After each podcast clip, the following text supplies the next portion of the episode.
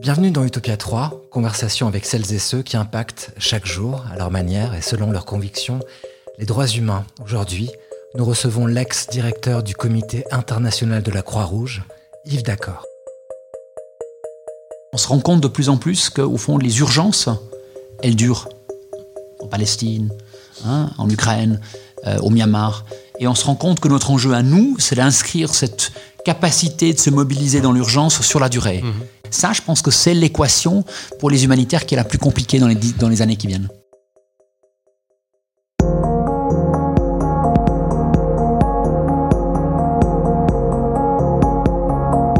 28 ans au sein du comité international de la Croix-Rouge, dont 10 passaient à sa tête. Des opérations intenses menées sur le terrain depuis Israël au Soudan, du Yémen au Caucase, et une expertise mondialement reconnue en ce qui touche à la place du droit international humanitaire, aux questions de santé mentale et à l'apparition de vulnérabilités émergentes de l'action humanitaire. Alors qu'en mars 2020 sonnait l'heure pour lui de remettre sa casquette de directeur général du CICR, Yves D'accord aurait pu se regarder quitter ses fonctions avec la satisfaction de qui a relevé les principaux défis auxquels l'humanitaire est confronté au XXIe siècle. Plutôt, tirant sa révérence au moment même où une pandémie s'apprêtait à bouleverser le monde, Yves D'accord pose un regard plutôt pessimiste sur la situation internationale dont l'avenir, selon lui, pourrait bien s'accompagner d'un redoublement des tensions sur fond d'inégalités sociales, de crise économique globale et de repli sécuritaire d'États jugés à bout de souffle.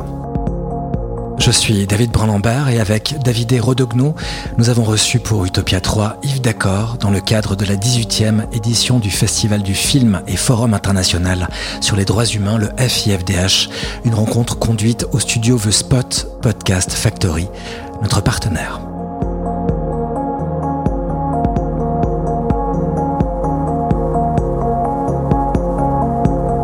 Yves D'accord, bonjour. Bonjour. Ravi de vous recevoir ici. Euh, Spot Podcast Factory. Euh, première question, Yves. C'est quoi avoir le droit? Je n'aurais pas posé comme ça, en fait. Si vous me posez la question, c'est quoi le droit? Pour moi, le droit, je l'ai toujours vécu comme une, de la grammaire, en fait. Au fond, c'est ce qui me permet de comprendre ce, que, ce qui vous importe à vous et à moi. Euh, et j'aime ça, à travers les cultures, à travers euh, vos opinions. Au fond, euh, il y a un feu rouge, je sais quelque part que c'est une grammaire commune. Après, la façon dont vous allez, vous ou moi, la respecter, c'est autre chose. Et au fond, j'aime bien cette notion du, droit, qui est un endroit où je, je, comprends à peu près ce qui me cadre. Voilà. Après, je peux choisir, ensemble ou pas, de le respecter. Prenons cette décennie, prenons la dernière décennie, à la tête du CICR. Quel bilan et quel regard sur les bouleversements auxquels vous avez assisté dans l'humanitaire? Bah D'abord un bilan qui n'est pas humanitaire. En fait, l'humanitaire, ce qui est intéressant, c'est qu'on voit le monde bouger d'une certaine façon. Et en fait, ce qui m'a beaucoup, frappé ces dernières années, c'est une espèce de deux mouvements différents. Le premier, un mouvement extraordinaire qui, encore dix ans, j'aurais jamais euh, imaginé, qui est le mouvement de la connexion du fait qu'aujourd'hui le téléphone mobile, comme outil de base, est devenu un outil qu'on partage tous, quels que soient euh, nos âges, nos cultures, nos religions, et que ça induit des, rapports et des relations extrêmement différentes. Je suis fasciné de voir que d'un côté, on a des communautés qui continuent à se construire de façon assez classique, et puis en même temps, à cause du téléphone, à cause de l'accès que ça permet, des communautés qui se vivent au-delà de nos frontières. Je suis totalement épaté par un pays comme la Somalie, par exemple, qui depuis 35-40 euh, ans euh, une guerre sans fin, euh, aucune infrastructure, aucun investissement, euh, du terrorisme, une pression énorme.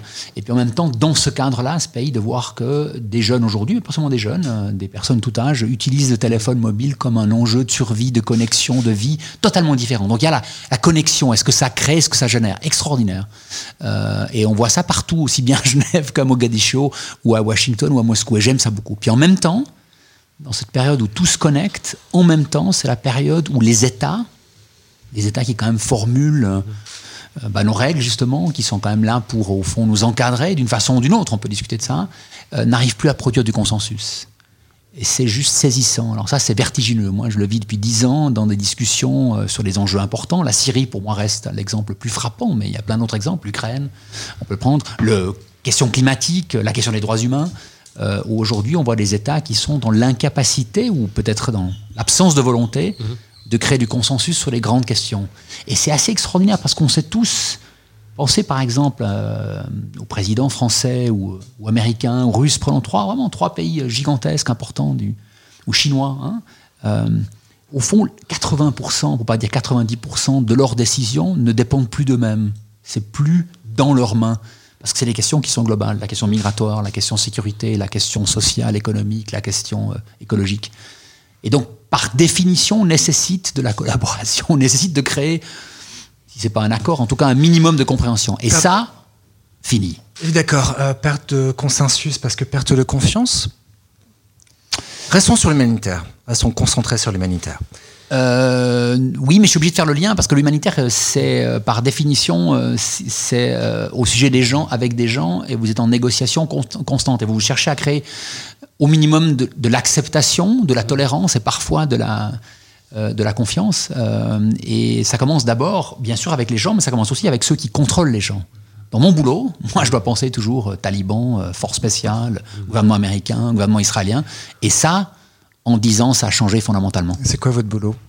Bah, mon boulot, c'est de, créer l'environnement, l'espace, l'énergie, les mesures adéquates pour que mes équipes sur le terrain, en particulier, euh, puissent faire leur travail. Ça veut dire euh, s'occuper, chercher à protéger, assister les gens qui sont dans les situations les pires. Situations de violence, situations de guerre. Voilà. Ça, c'est une partie de mon boulot. Puis l'autre boulot, c'est de faire en sorte que mes chercheurs, mes avocats, euh, les gens qui pensent chez nous, pensent le futur de la guerre en particulier. Réfléchissent à ce qui va se passer dans les années qui viennent. Par exemple, je viens de voir ça récemment, nous on est assez convaincus que dans les années qui viennent, les prisonniers, les prisonniers de guerre pour commencer, seront mis en fait dans l'espace intéressant. Qu'est-ce que ça veut dire? Comment est-ce qu'on réagit? Quelles sont les questions que ça nous pose? C'est ça, c'est du boulot. Vous m'expliquez ça vite fait? Eh Vous ben, nous expliquez ça vite fait? Ben, euh, Les prisonniers, on oublie toujours, euh, les prisonniers, c'est vraiment les gens dont on s'occupe le moins, en fait. Et on vit depuis dix ans de nouveau une période où il y a énormément de prisonniers, beaucoup plus de prisonniers. Hein, euh, D'ailleurs, que ce soit de nations criminelles ou migratoires ou prisonniers de guerre. Et un des enjeux, c'est de parquer les prisonniers. Où est-ce qu'on les met? Mm. Et nous, on voit qu'il y a aujourd'hui des États qui réfléchissent à la question de savoir de mettre leurs plus dangereux prisonniers, les prisonniers de sécurité, on pourrait dire ça comme ça, dans des, imaginez, dans des espaces euh, autour de la Terre. Euh, vous savez, l'agence spatiale, c'est quoi l'espèce de, tube qu'ils ont là, comme ça? Voilà. Ben, dans 10 ans, euh, au lieu d'avoir 50 personnes, vous aurez 50 000 personnes.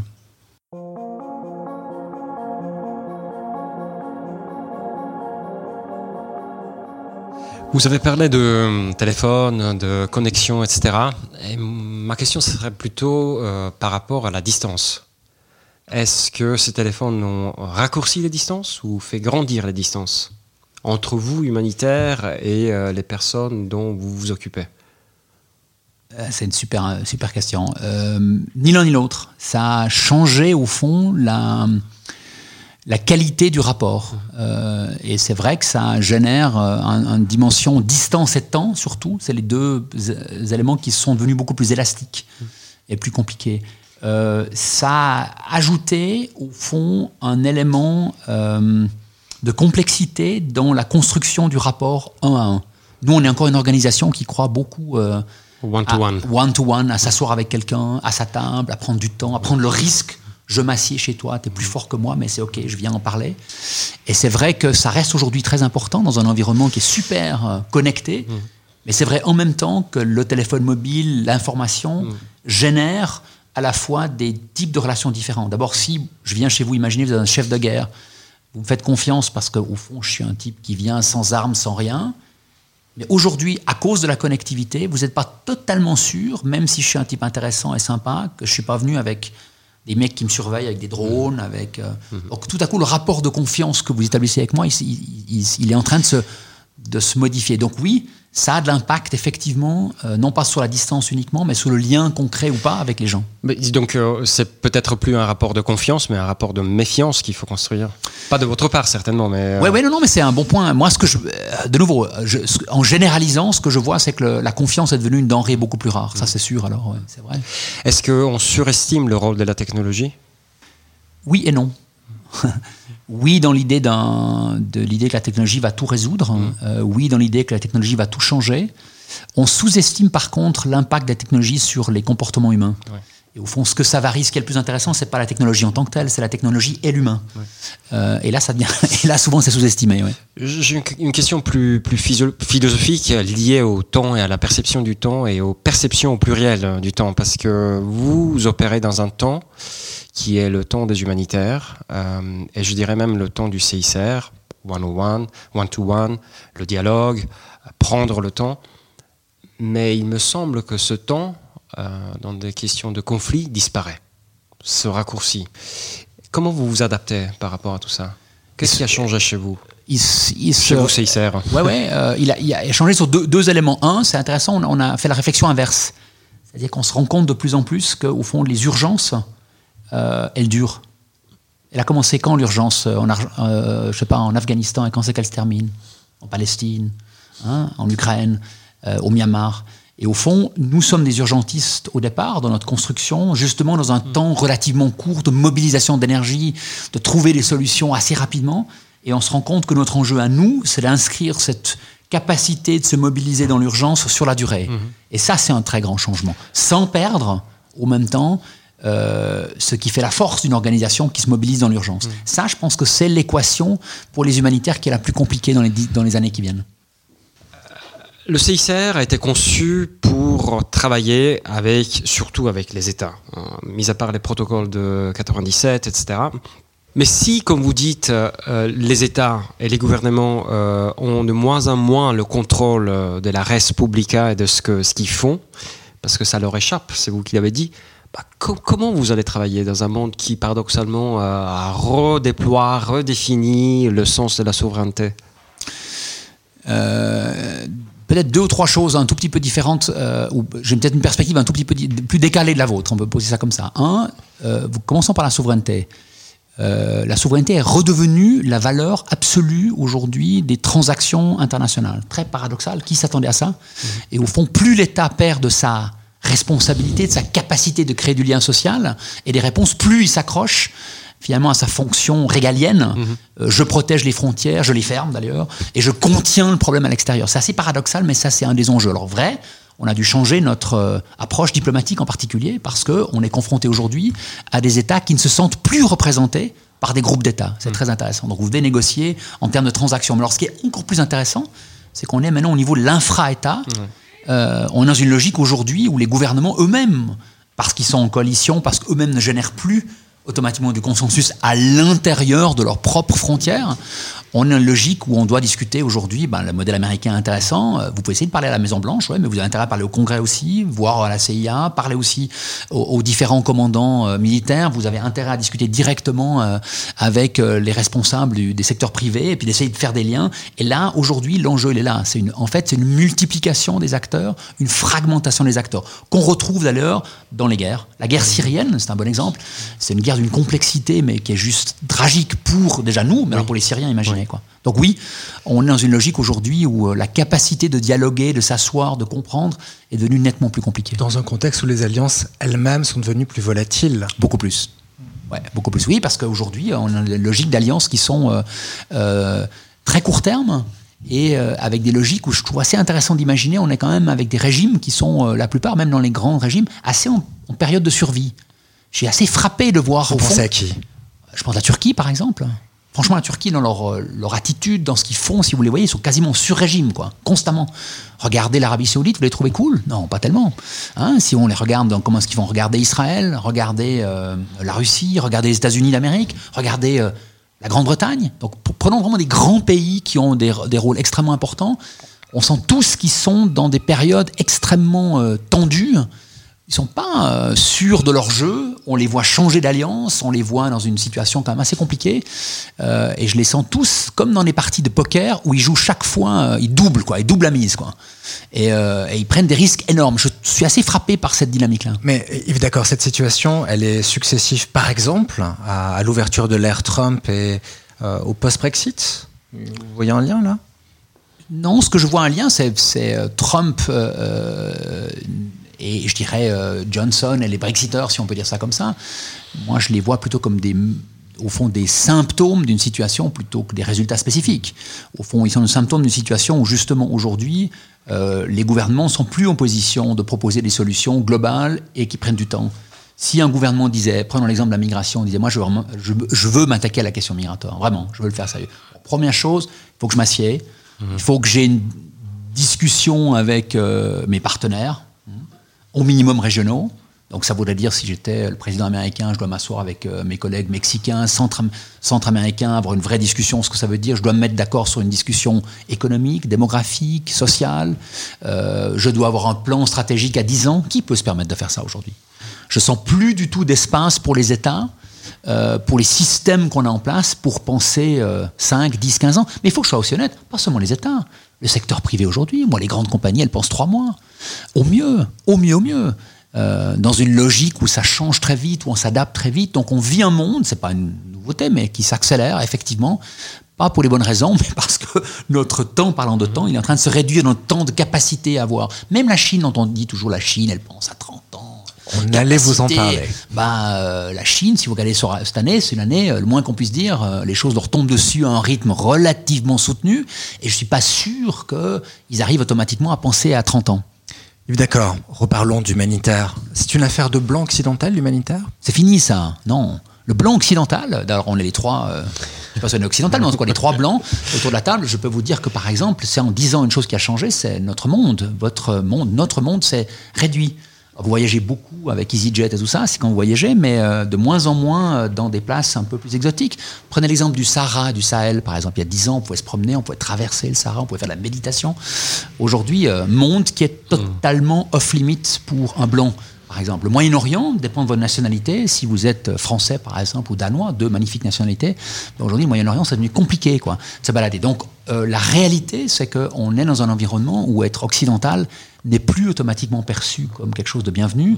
La question de la confiance est devenue un enjeu majeur. On se retrouve confronté dans un enjeu où il y a des enjeux aussi culturels, religieux qui sont super importants, sur lesquels vous devez, vous comme humanitaire, comprendre votre valeur ajoutée. Si je vois le CICR, le grand changement, c'est une organisation qui est devenue euh, justement avec beaucoup plus de collègues qui viennent du monde entier, avec une capacité, on n'utilise plus des traducteurs comme à ma bonne époque, mais des gens qui parlent les langues eux-mêmes directement, en lien, en contact. C'est là pour le dire, le, CSR il y a 20 ou 30 ans, et si on remonter au tout début... Ils ressemblaient tous à moi. Voilà, donc ils étaient blancs, bien, important, bien important et ma foi assez fringant. Euh, généralement je, ne vois, ou bien en tout cas roman, on parlait anglais au maximum, et on était plutôt d'obédience chrétienne pour le dire. Aujourd'hui, ouais, voilà. Aujourd'hui, le CSR euh, comprend une branche qui travaille sur le Moyen-Orient qui est très importante, quoi, un tiers, la moitié de vos effectifs? Oui, un tiers à peu près. Ouais. Voilà. Et euh, l'essentiel de, votre, euh, de, de, vos employés ou des gens qui travaillent avec vous serait plutôt multilingue, pas forcément blanc et pas s'appelant nécessairement Jean-Pierre, pour le dire. Voilà, on peut dire ça comme ça. Vous nous retracez cette course rapidement sur les Assez 15 rapide dernières parce années. C'est une, une, course qui se passait en 20 ans, donc c'est pas si vieux que ça. Il y a encore 20 ans, je dirais, le, le nous le nous collectif se constituait au fond principalement d'Européens, même, dire de Suisses, francophones mhm. quand même, moi donc, ma tribu, si on se met comme ça, mon clan. Et puis, euh, en une vingtaine d'années, il y a eu deux effets qui sont arrivés. Il y a un effet de professionnalisation d'abord, qui a vraiment touché les humanitaires. Euh, je pense à Médecins sans frontières, par exemple, mhm. je pense à Save the Children, je pense à nous, où effectivement, on a eu de plus en plus des professionnels. On a eu, pas, on a eu de moins en moins des bricoleurs, on peut le regretter, mais c'est beaucoup venu aussi des, des gens eux-mêmes nous disait à l'époque, vous envoyez vos jeunes médecins pour se former sur nous, bien. Ah, ben, bon point. Donc on a une vraie professionnalisation de l'humanitaire. Euh, ça c'est le premier phénomène. Et ce phénomène-là, nous oblige à aller chercher les gens dans des endroits où, parce que le deuxième élément, c'est l'élément des langues. C'est clair, on cherche à la fois des gens professionnels et deuxièmement des gens qui comprennent l'environnement. Et le grand changement, il vient évidemment du Moyen-Orient. C'est pas le seul endroit, mais il vient en particulier du Moyen-Orient, avec le besoin euh, de parler les langues. En Amérique latine, c'est déjà le cas. Au Moyen-Orient, ça vient, ça s'impose clairement. Donc l'arabe devient une langue importante. On commence aussi à se professionnaliser par rapport aux questions d'ourdou, si on prend cet exemple-là. Donc on a ce phénomène de professionnalisation, de globalisation, et puis le dernier élément, c'est évidemment un élément de diversité. Et là, c'est un élément clé. C'est pas la couleur, c'est les contrats. Parce que le monde humanitaire est un monde qui est quand même assez, disons, on peut discuter en tout cas son rapport assez particulier entre ce qu'on appelle les personnels expatriés et le personnel engagé localement. Et là, depuis dix ans, c'était assez évident que si on voulait repenser le nous, le nous, ça devait être chaque personne qui participe au CICR. Le nous ne peut pas être un petit espace nucléaire, puis vous avez le reste des gens qui vous aident. Parce qu'on se rencontre dans un environnement, à cause des téléphones mobiles dont on parlait avant, à cause de l'environnement, où chaque individu qui appartient au CICR ou une organisation euh, humanitaire devient un élément clé non seulement dans la réponse, mais dans la réputation de l'organisation. Yves, d'accord. Finalement, lire le monde au temps de la guerre froide pour le CICR était relativement facile. Aujourd'hui, c'est plus compliqué. C'est ce que vous nous dites. Non, moi je pense que dans toutes les périodes, c'était très très compliqué et frustrant. Si je revois le CICR, la Première Guerre mondiale, par exemple, waouh ce que le CICR a dû faire. Je crois, si je ne me trompe pas, le CICR, c'est une dizaine de personnes euh, qui sont employées en 1913 et qui passent à 3500 personnes une année plus tard. Waouh et qui doit réinventer totalement la connexion à l'époque, euh, les agences et tout. Si je vois le CICR dans la guerre froide, euh, n'oubliez jamais, le CICR n'avait pas accès au monde soviétique.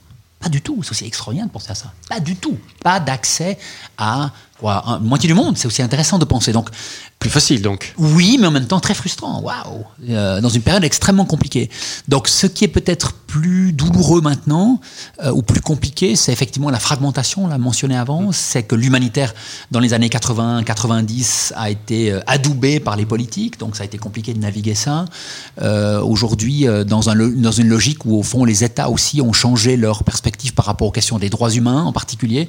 pas plus compliqué, mais juste plus complexe. Mettons ça comme ça. Je, je la différence entre compliqué et complexe. Plus complexe. Et, tout de même, c'est un, espace. Euh, l'espace de cette planète euh, n'est pas vraiment global. L'espace pour vous et pour beaucoup d'autres institutions humanitaires se rétrécit. L'exemple du Sahel que vous donniez euh, et du tourisme là-bas est le camp. Oui, euh, en, même temps, notre travail, ben, alors est-ce qu'on arrive à bien le faire? C'est une question qu'on peut dire.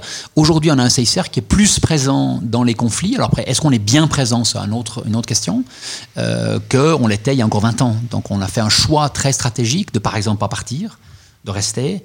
L'enjeu pour moi, c'est pas d'être présent. L'enjeu, c'est d'être comment être présent. Et ça, c'est une grande distinction qui distingue, je dirais, beaucoup d'humanitaires et puis ce que j'appelle les dunantistes, c'est-à-dire le CICR et MSF sans doute, où nous, on fait le choix de ne pas rester dans la capitale, de ne pas transférer le risque à nos partenaires, mais d'aller nous-mêmes, nos propres collègues, mes collègues, euh, internationaux et nationaux, sur place. Et on le fait entre autres parce que on croit encore qu'on a un rôle à jouer par rapport à la protection et pas seulement par rapport à l'assistance. Et qu'on est convaincu pour ce faire qu'il faut s'asseoir avec ceux qui contrôlent les gens et que ça c'est pas quelque chose que vous pouvez déléguer, c'est pas quelque chose que vous pouvez dire voilà votre partenaire local va le faire. Ça c'est encore un truc où il faut aller s'asseoir avec euh, le patron de la prison, euh, avec la chef de, de ce groupe euh, armé et qu'il y a la valeur ajoutée elle reste autour de ça. Mais c'est vrai que c'est compliqué et c'est vrai aujourd'hui que ce qui fait le succès ou pas de l'humanitaire est en train de changer. Je prends l'exemple des données par exemple.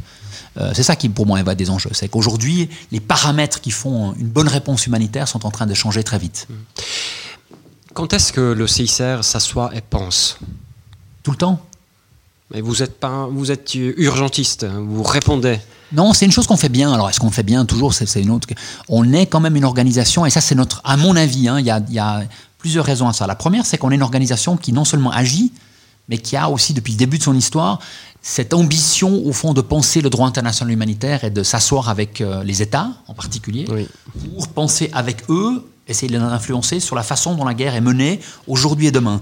Moi, je dois penser, mes équipes doivent penser euh, intelligence artificielle, par exemple, hein, armes autonomes, cyber, constamment. On ne peut pas juste penser juste au conflit d'aujourd'hui. On doit vraiment être 3, 4, 5, 7, 10 ans en avance. Et donc, ça nous oblige, au minimum, sur quelques dossiers à vraiment se poser des questions. L'autre endroit qui nous oblige à réfléchir, est-ce que c'est suffisamment, on peut dire, c'est vraiment la question des besoins. Le, pour moi, le grand changement comme organisation, c'est d'être plus dans un objectif de réaction par rapport aux besoins, mais c'est de comprendre ce que les gens nous, donnent, les gens nous disent. Les gens nous parlent, par exemple, aujourd'hui, pas surprise, mais de Wi-Fi, hein, de plus en plus, de données, comme des besoins humanitaires. Ils parlent d'éducation comme des besoins humanitaires. Ils parlent d'emploiement comme besoins humanitaires. Ça ne veut pas dire que nous, on doit répondre à tout ça, mais par contre, si on est sérieux, on doit écouter et comprendre ce qu'ils nous disent. Oui, parce que le, le prochain génocide pourrait être de nouveau à la machette. Bien sûr. Oui, parce que les mines antipersonnelles qui ne sont pas très technologiques euh, seront déployées demain matin dans le prochain conflit. Bah, c'est le grand écart. Ça veut dire qu'on doit être capable à la fois de faire une réponse aujourd'hui qui reste très classique en Centrafrique, par exemple. Vraiment, il n'y a aucune infrastructure. Vous êtes dans des besoins de base, mais vraiment de base de base, avec une gouvernance. On s'en fout du Wi-Fi. Voilà. Bah, le Wi-Fi reste important, euh, mhm. attention, mais c'est pas ça qui va être la première, le premier élément de réponse. Par contre, en Somalie, prenons notre exemple, le Wi-Fi, vous avez vraiment intérêt à comprendre la question de Wi-Fi, puisque la dimension de Wi-Fi va être là où l'argent va venir, mhm. va permettre aux gens de pouvoir, par exemple, avoir une vraie solution. Nous, on voit que, par exemple, les clans qu'on doit protéger en Somalie, on doit penser non seulement Somalie, le lieu où ils sont, mais aussi diaspora, par exemple. Donc, on doit être capable de naviguer, au fond, plusieurs dimensions et au fond, ce qu'il ne faut pas faire comme erreur, c'est de dire un pays dans une dimension et l'autre dans l'autre. Ce qu'on voit aujourd'hui, c'est des juxtapositions de dimensions différentes dans chacun des contextes. Vous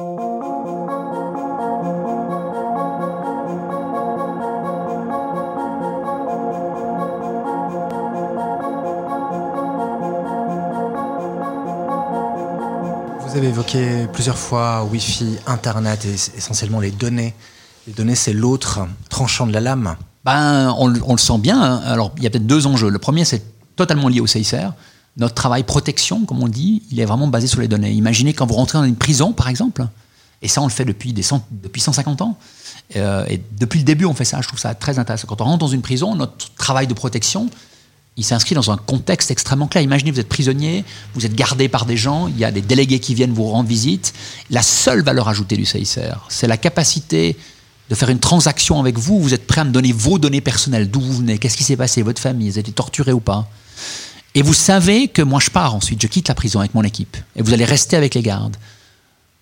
Vous devez absolument compter sur le fait que, un, je vais revenir, et deux, que les données que vous m'avez données, je vais les travailler pour faire le lien ensuite avec votre famille, par exemple, et comme ça. Donc, ce contrat social, il existe depuis depuis longtemps, quoi. il est très important pour nous. On a des données pour des centaines de milliers de gens. Et ça, c'est une existence qu'on connaît bien, qu'on a fait. Ce qui a changé aujourd'hui, c'est que quand moi je prends des données ou quand mes collègues prennent des données de quelqu'un, aujourd'hui, ce que je dois faire extrêmement attention, premier point, c'est est-ce que je peux encore leur dire que la donnée personnelle qu'ils vont donner au CICR, ou qui vont nous permettre de récolter, est-ce que je peux leur dire encore qu'elle est protégée? Qu'elle n'est pas accessible, que les forces de sécurité, que le gouvernement ne vont pas chercher à trouver. Ça, ça devient le premier enjeu, enjeu de base. Alors, justement, comment offrir cette garantie? Bon, alors pour l'instant, il n'y a aucune garantie à 100%, soyons clairs. Euh, ce qu'on peut chercher à faire, c'est paradoxalement être pas trop technologique. Euh, c'est simple, hein. vous devez revenir sur les éléments de base, c'est-à-dire que par exemple, vous ne connectez pas toutes vos bases de données tout, basique. Si vous regardez aujourd'hui l'accès, c'est simplement en général l'accès n'est jamais directement dans une base de données. Il est en général à travers une autre base de données qui est beaucoup moins importante puis qui se trouve être connectée avec tout le reste. Donc là, on a des enjeux sur notre capacité à séquencer, par exemple, ou à couper des bases de données l'une avec l'autre. C'est aussi le travail qu'on voit de plus en plus, où on reste encore avec des informations doublées euh, sur papier, par exemple. Euh, c'est donc tout ce travail-là qu'on fait. Mais ça, pour moi, c'est un élément qui est compliqué, mais qui est peut-être pas l'élément le plus important. Pour moi, l'élément le plus important, le plus complexe pour nous, c'est comme organisation, on va devoir, on est déjà en train de réfléchir, mais on va devoir proposer, je pense, des services qui vont nous le faire légal de Google, en fait, c'est ce que je pense. Euh, on n'a aucune ambition commerciale, mais dans les années qui viennent, la donnée privée, qui définit, qui a tellement d'importance pour les gens, déjà pour nous ici, mais imaginez quand vous êtes en situation de guerre, les gens vont chercher à vouloir les protéger, vont chercher à vouloir les poser. Et je reste convaincu, peut-être je peux me tromper, peut-être on n'y arrivera pas, mais je reste convaincu que nous, comme Croix-Rouge, nous, comme CICR, on a une responsabilité de trouver les solutions qui permettent aux gens, dans les situations d'extrême difficulté, de pouvoir, au fond, protéger leurs données. Et ça, ça va être pour moi un des enjeux les plus importants dans les années qui viennent. Et est-ce que c'est une euh, préoccupation que partage l'ensemble des acteurs de l'humanité aujourd'hui pour, pour dire les choses de façon la plus franche possible Est-ce qu'il y a une compétition autour non. de ce ah, bah type de dispositif à devenir une sorte de d'alter Google pour des gens qui en ont besoin dans des situations de conflit? Non, aujourd'hui il y a une compétition. Euh, je suis même pas sûr qu'il y ait une compétition. Je, pense qu'on n'est pas très mûr en fait dans le secteur humanitaire encore aujourd'hui. Il y a des attitudes très différentes par rapport à à la donnée des gens. Et moi, je trouve que les organisations humanitaires, pas toutes, elles ont une tendance à partager les données, hein, souvent avec leurs partenaires, par exemple, sans se poser vraiment la question de ça va chez qui, qu'est-ce que ça veut dire, quelles sont les données que je dois protéger absolument, quelles sont qu'on peut partager? Et là, il y a, des, il y a pour l'instant des différences d'école qui sont assez notoires. On voudrait passer à autre chose, Yves, d'accord Donc, euh, on a parlé de, l'institution, on a parlé de, l'humanitaire, des défis, etc. Maintenant, on voudrait parler de vous, de vos motivations. Nous savons que vous allez quitter le CICR. Vous avez, été pendant des très longues années le visage euh, du, du, CICR, parfois plus connu que le président du CICR. Euh, qu'est-ce que vous avez laissé dans les vestiaires du CICR Assez peu de choses en fait. Je, vais prendre pas mal de choses avec moi euh, euh, parce que le CICR c'est quelque chose qui fait partie de ma vie. Je me suis construit au CICR aussi, j'ai grandi, mais c'est quelque chose que je vois comme quelque chose de dynamique. Euh, j'espère que j'ai laissé des bons souvenirs. J'espère que j'ai laissé des choses intéressantes qui sont encore à construire pour, pour les équipes, pour le futur. mais, mais pour le reste, non, je, je, je pars avec mon cœur entier, avec mon cerveau, avec mes envies, et surtout avec une énergie qui reste très élevée. Donc j'ai beaucoup de chance. Euh, et je, suis conscient que c'est aussi lié avec le parcours que j'ai pu faire au CICR, la chance que j'ai eue d'être dans les endroits bons à des bons moments qui font que, que je crois encore qu'il est possible d'influencer le monde. Alors je vous pose une question différente. Qu'est-ce que vous avez oublié au CICR? Euh, rien. À première vue, pour, pour l'instant, j'ai pas l'impression d'avoir oublié. Je vous, je vous, réponds dans quelques mois quand je serai euh, euh, en train d'être loin. Pour l'instant, je suis encore dedans, donc j'ai pas du tout l'impression d'avoir oublié quelque chose. Pas pour l'instant. On verra quoi. Si vous étiez un réfugié mm-hmm. et vous deviez choisir trois à cinq objets à amener dans votre sac avant un départ rapide, qu'est-ce que vous alliez mettre dans ce sac? Euh, bah, ça dépend où je, où, je suis. Si c'est un réfugié qui a pas beaucoup de, mettons un réfugié qui a vraiment une situation compliquée où je dois partir vite, qui est forcé au fond, qui a pas. Vous devez traverser la Méditerranée, on va dire. Euh, bon, ben la première chose, c'est que je, je réfléchis à, à mon, j'aurai un premier premier élément de réflexion à ma, connectivité, à ma capacité de communiquer. Donc c'est clair, je m'organiserai pour euh, un téléphone, téléphone et une batterie, très important. Et sans doute, je réfléchirais est-ce que je prends, est-ce que j'ai autour de moi un panneau solaire, un petit truc, quelque chose, quoi, pour, euh, pour générer de l'énergie. Ça fait trois. Ouais, voilà. Vous bah, avez encore deux. Ouais. Euh, je prends un livre. Euh, Lequel? 100 ans de solitude. Comme ça, je peux le lire plusieurs fois. et puis, je, je, crois que je prends quand même une brosse à dents, en fait. Ou, ou euh, j'hésiterais encore ou un parfum. Peut-être un par... en fait un parfum. Allez, un parfum. Je prends Habit Rouge de Guerlain parce que j'ai envie de me, sentir bon de temps en temps. Quoi. Vous êtes poursuivi ou parfois un peu hanté par des images que vous avez vues euh, durant l'émission, que vous avez vécues au cours des 10, 15 dernières années? Ces images sont là, elles sont tenaces, et elles reviennent? Non, alors pas comme ça, hein, mais je suis.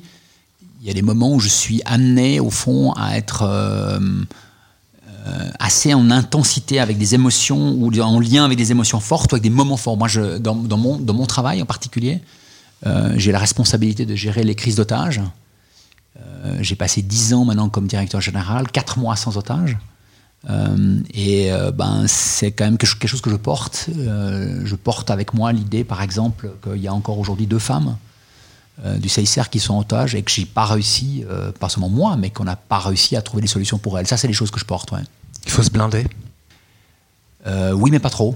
Vraiment pas trop. Et c'est ça l'enjeu, c'est de trouver le bon équilibre. Je ne crois pas aux gens qui sont trop euh, fermés, ni aux héros, euh, ni aux Rambo, ni aux moines. Donc il faut, il faut construire en fait son propre modèle. Ça reste compliqué. Hein. Il n'y a pas de solution particulière. Moi, je crois à la curiosité en fait.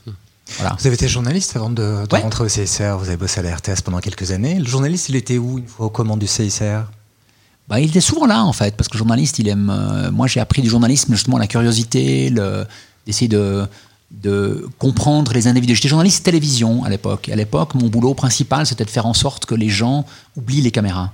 C'est quand même compliqué la télévision, c'est lourd quoi. Et moi, je devais chercher au fond euh, à ce que les personnes fassent suffisamment confiance pour parler des choses. Et ça m'a beaucoup aidé dans les entretiens avec des dirigeants compliqués. Au fond, vous êtes dans un objectif, vous cherchez le lien avec l'autre, vous cherchez ce moment assez particulier où l'autre va vous donner quelque chose et vous allez partager quelque chose. Très utile. Vous avez toujours vu de l'espoir, cet élan-là dans votre job ou bien au cours des dernières années, avec des changements relativement significatifs, notamment intervenus au Moyen-Orient, le découragement parfois l'emporte ou bien l'emportait? Non, il y a des moments évidemment où vous êtes, euh, je vous cache pas, par exemple, que c'était quoi Hier matin, je me réveille et je vois qu'on va avoir une bataille de trois hommes blancs pour devenir président des États-Unis, vieux. Euh, là, je suis un citoyen qui vibre, qui se dit waouh, waouh, franchement, euh, c'est pas ce que j'ai envie, quoi. Hein. Donc il y a des moments comme ça où, je me dis que waouh, moi j'ai envie qu'il y ait des gens nouveaux qui viennent, j'ai envie qu'il y ait des propositions, j'ai envie donc comme si le, moi Yves d'accord le citoyen l'homme il vibre aussi à des moments comme ça un peu de mais il n'y a pas de découragement puissant. Il y a des moments où je sens que c'est compliqué, mais en même temps, moi, il y a quelque chose qui m'habite, qui est de dire qu'au fond, on est en train de vivre un changement gigantesque euh, comme société. J'ai pensé il y a quelques années encore que ce serait pour mes enfants. Au fond, moi, j'étais là pour leur préparer euh, la suite et que c'était à eux et à elles en particulier. J'ai trois filles qu'elles euh, allaient devoir gérer ce changement. Puis j'ai compris il y a quelques années qu'en fait, ça allait m'arriver à moi, quoi, à nous. Que le changement qui arrive, et je pense quand on a perçu que petit bout, on vient de connaître l'apéritif, euh, va nous tomber dessus de façon totalement étonnante euh, et qu'il faut qu'on se prépare parce que ça va, ça va swinguer. Et donc, je, je vis ça aussi comme quelque chose d'à la fois compliqué, mais en même temps comme une chance, quoi, de me sentir préparé pour pouvoir contribuer à, à des solutions dans cette période-là. Votre sac de réfugiés est prêt, c'est ce que vous me dites oui, mais alors là, euh, c'est pas le réfugié, c'est-à-dire euh, mon sac, il est plutôt en train de se dire, euh, ben, il faut entrer dans une nouvelle période. Et ma nouvelle période est la suivante. Je suis convaincu que les grandes institutions, structurées, elles vont être en période de survie. Ça va être difficile. En mode de survie En mode de survie. En mode de survie. C'est ce que vous, elles vont être. Institutions, vous voulez dire quoi On parle d'État. Les États, mais aussi euh, les organisations comme les Nations Unies, euh, le, le, monde privé, la communauté européenne. Oui, mais les organisations comme le CICR aussi, ça va être compliqué. Hein. On est dans un environnement où il faudrait plus de fluidité, où il faudrait sans doute euh, libérer le pouvoir de façon différente, trouver des solutions différentes. Regardez ce qui se passe. Donc ça serait duré par quoi? On recule des frontières, par exemple? Un effacement des frontières? Non, non, non. Euh, euh, euh, moi, ce qui m'intéresse, depuis deux ou trois ans, c'est de voir, c'est pas, pas nouveau, mais c'est accéléré. C'est quand même de voir que sur les grands sujets aujourd'hui, euh, les gens qui ont plus influencé les États, c'est au fond les gens qui n'avaient pas un agenda structuré, euh, qui n'est pas des NGO, euh, c'est ni des médias. je suis totalement épaté par ce qui s'est passé sur le climat depuis une année, une année et demie. et c'est pas Greenpeace, WWF, ni nous qui avons fait la différence. quand je vois sur la question migratoire, quand je vois ce qui se passe au Soudan, en Algérie, en France, c'est des mouvements extrêmement différents. Mais il y a quelque chose qui est en train de se passer autour de ça, euh, qui obligerait les structures à laisser aller un peu plus, un peu différemment, à se décentraliser, à sans doute être plus en lien et plus prêt à se changer dans une période où, paradoxalement, on nous impose justement plus de structures. Contre-terrorisme, euh, des mesures différentes, le reporting. Donc on est dans une période de grosse tension pour toutes les structures, y compris les États. Regardez les politiciens aujourd'hui. Même si vous êtes un politicien, une politicienne de qualité, par définition, vous savez que chaque jour, vous pouvez vous faire insulter, taper dessus, vous avez peur de faire des erreurs, vous êtes inquiet par rapport au risque, alors que vous devriez être en position de prendre les risques les plus grands, juste maintenant, de libérer justement les énergies. Et je ne pense pas qu'on est dans cette euh, lien-là. Mais les animaux euh, réagissent de manière binaire. Hein. Ce que vous dites, euh, c'est très simple. Flee or fight? Mm-hmm. Donc votre mode de survie, c'est quoi? Flee or fight? Fight. Fight. But not alone. Mm. Never. D'accord. Hein et c'est ça l'enjeu. Donc c'est pas le réfugié tout seul, c'est quels vont être les réseaux qui vont se créer aujourd'hui, quels sont les espaces qu'il faut euh, développer, euh, aider, euh, voire créer pour pouvoir trouver des solutions.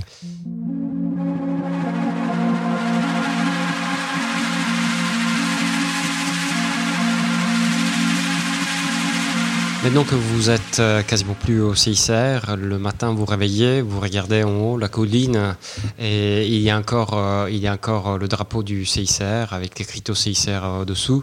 Qu'est-ce qui se passerait si un beau jour Genève n'était plus la capitale humanitaire du monde? Plein de choses, plein de choses possibles. ça dépend si c'est remplacé par, par exemple, plus d'humanitaire, ce serait triste si c'est remplacé par en fait une solution où on s'intéresse plus à l'humanitaire, l'humanitaire en tant que tel. Ça me fait rien si c'est par rapport aux organisations. C'est pas ça l'enjeu. Moi, ce que j'aime dans l'humanitaire que Genève représente, en tout cas, c'est quand même l'idée de dire que même dans les situations les pires, au fond, l'ennemi mérite le respect. Il y a quand même cette dimension-là qui, moi, m'intéresse. Il y a quand même une dimension qui reste assez profondément humaine. J'aime assez le droit international public en général. Il n'est pas génial, il n'est pas parfait, mais il a quand même un côté où j'essaye de faire en sorte que quel que soit ton parcours, d'où est-ce que tu viens, il y a quand même des éléments clés qui nous unissent. Donc si Genève n'existait plus comme, euh, comme capitale, euh, parce qu'au fond, il n'y a plus cet espace-là, je serais donc très inquiet. Si par contre Genève n'existe plus parce que simplement il y a d'autres Genève, il y a d'autres espaces, fine, tant mieux, allons-y, créons d'autres Genève. On y va là D'autres Genève, d'autres espaces On y va pour de vrai euh, non, on, est-ce que, est que l'épicentre diplomatique et humanitaire euh, mondial est en train de se déplacer, glisser vers un autre endroit? Non, euh, c'est c'est pas ma, ma, vision. En même temps, ce que je perçois aujourd'hui, c'est que euh, il y a d'autres au fond dynamiques qui rassemblent. Et ce qui m'interpelle, c'est que c'est peut-être pas les bonnes. Quoi. Donc aujourd'hui, les États ils se rassemblent autour de la sécurité. Donc on est là-dedans. Par contre, euh, moi je suis convaincu que ben, on doit trouver des solutions. Et donc il y a quand même d'autres entités, vous allez voir, on les voit émerger déjà aujourd'hui, qui vont chercher des solutions pas parfaites. on va trouver, on voit que les villes, par exemple, comme entités de nouveau pas parfaites, cherchent des solutions sur les questions climatiques, migratoires. On voit de nouveaux modes de coopération. On voit de nouveaux modes de coopération. On voit ressurgir le mode de l'horizontalité. Ouais, je pense vraiment. On voit des ZAD. Ouais. Non, non, je suis convaincu. Avec l'enjeu autour de ça, et c'est une des choses qui va m'intéresser beaucoup, c'est de comment réfléchir euh, à ces questions-là et à réfléchir comment est-ce qu'on va contrer ou gérer la question de la sécurité, qui va être clé. Mais dans un premier temps, je vais vous faire vous retourner, d'accord? Vous avez une pièce, elle s'intitule Tram, je vous la résume en quelques mots.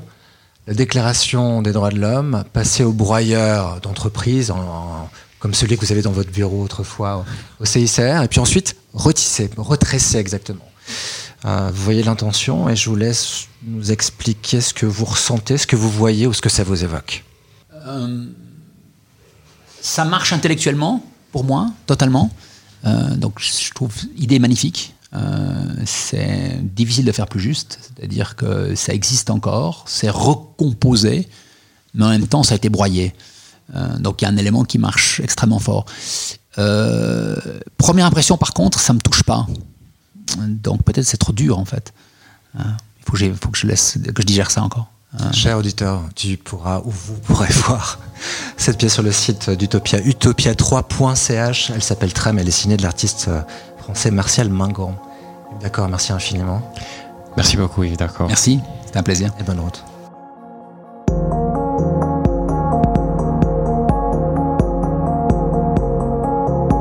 L'ex-directeur général du comité international de la Croix-Rouge, Yves D'accord, était l'invité de Utopia 3. Utopia 3, un podcast animé par David Hérodogno, David Brunambert, réalisation Martial Mingon, coordination Julie Noyel et puis artwork Julien Babel. Un entretien rendu possible en mars 2020 grâce au 18e Festival du film et Forum international sur les droits humains de Genève, le FIFDH. Merci à Isabelle Gattiker et à toute l'équipe du FIFDH. Salutations également à l'équipe de The Spot Podcast Factory à Genève, notre partenaire dans le studio duquel toutes ces interviews ont été réalisées. Merci les gars. Plus d'informations sur D'accord sur le site d'Utopia 3, 3 www.utopia3.ch. Il y a tant d'autres podcasts réalisés durant la 18e édition du FIFDH ainsi que l'œuvre d'art Tram dont il est question dans chacun de nos entretiens. Si vous avez apprécié cet entretien, vous pouvez nous laisser une note sous forme d'étoile par exemple sur iTunes ou d'autres plateformes de podcast. Dans tous les cas, merci pour votre fidélité, puis à bientôt pour un autre épisode d'Utopia 3.